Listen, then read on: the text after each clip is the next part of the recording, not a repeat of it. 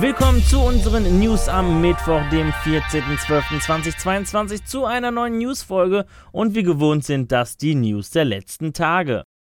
Ich beginne heute direkt mal mit einer sehr erfreulichen Nachricht, denn Amazon hat für alle Prime-Abonnenten die kostenlosen PC-Spiele für Dezember angekündigt. Insgesamt werden zwischen dem 27.12. und dem 3.1. 10 Spiele verschenkt, darunter Dishonored 2, Metal Slug, Metal Slug X und Metal Slug 3.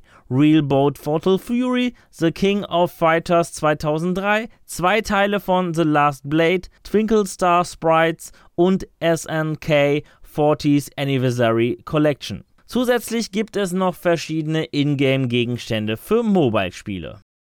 Wir berichteten in der Vergangenheit schon mehrmals, dass Microsoft Sony ein 10-Jahres-Angebot machte, mit der Zusicherung Call of Duty gleichzeitig auf der PlayStation-Konsole zu veröffentlichen. Jetzt sickerte sogar durch, dass Microsoft auch Sony die Rechte angeboten hat, Call of Duty über PlayStation Plus anzubieten. Dies berichtet zumindest Bloomberg. Bloomberg geht davon aus, dass Sony den Deal noch nicht akzeptiert hat, da es sich weiterhin gegen die Fusion wehrt. Zudem ist dies auch ein weiterer Versuch von Microsoft, die Wettbewerbsbehörden zu besänftigen. Doch ob dies gelingt, kann man bezweifeln. Vor allem da gegen Microsoft aktuell auch ein Verfahren eingeleitet wurde, das die frühere Übernahme von Bethesda beleuchtet. Und da soll sich Microsoft auch nicht so richtig an Abmachungen gehalten haben. Xbox-CEO Phil Spencer ist definitiv nicht so angetan, dass man von Sony so viel Gegenwind bekommt.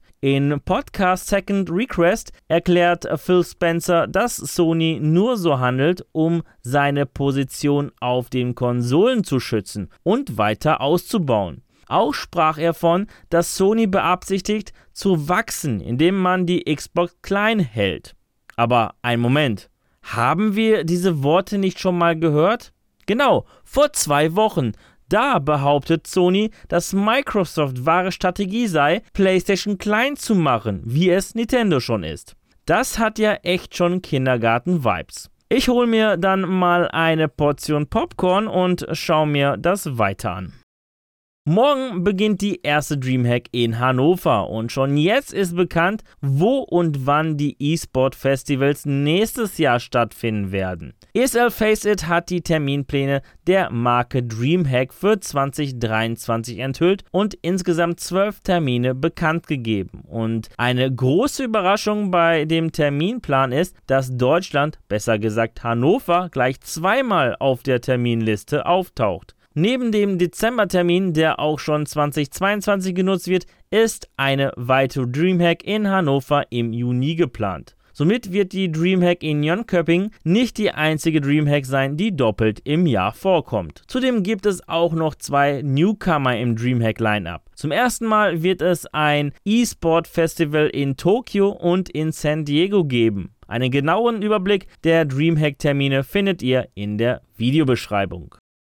Sneaker sind fester Bestandteil der Popkultur, wie auch Games. Und viele Publisher haben dies schon kombiniert, siehe die PlayStation Sneaker. Ein weiterer Bestandteil der Popkultur ist auch die Gamescom. Und somit ist es nicht verwundert, dass jetzt der Gamescom Sneaker kommt. Zusammen mit Engelbert Strauß arbeitet die Kölnmesse an einem ersten exklusiven Gamescom Sneaker, der 2023 erscheinen soll. Der Schuh soll jedoch nicht verkauft, sondern in limitierter Auflage ausschließlich verlost werden. Das finale Design des Sneakers steht ebenfalls noch nicht fest, aber bis zum 15. Dezember kann durch die Community bestimmt werden, welches der vorgeschlagenen zwei Designs es final werden sollen.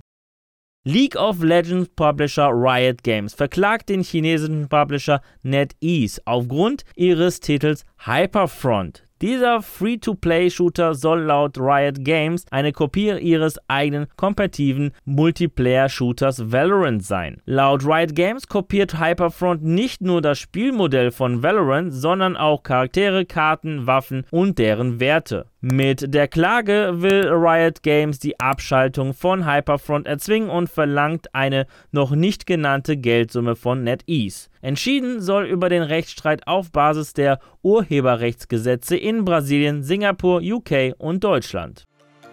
Ja, das waren die News der vergangenen Tage. Ich verabschiede mich an dieser Stelle. Vielen Dank fürs Reinschauen bzw. reinhören. Wenn euch die Folge gefallen hat, dann würde ich mich natürlich über eine positive Bewertung von euch freuen, wie auch über eure Kommentare auf YouTube. Und damit ihr keines unserer Newsfolgen verpasst, einfach ein Abo bzw. ein Follow dalassen und auf YouTube natürlich das Glöckchen nicht vergessen zu aktivieren. Die nächste Newsfolge gibt es am kommenden Samstag. Bis dahin bleibt gesund und guten Loot euch. Ciao!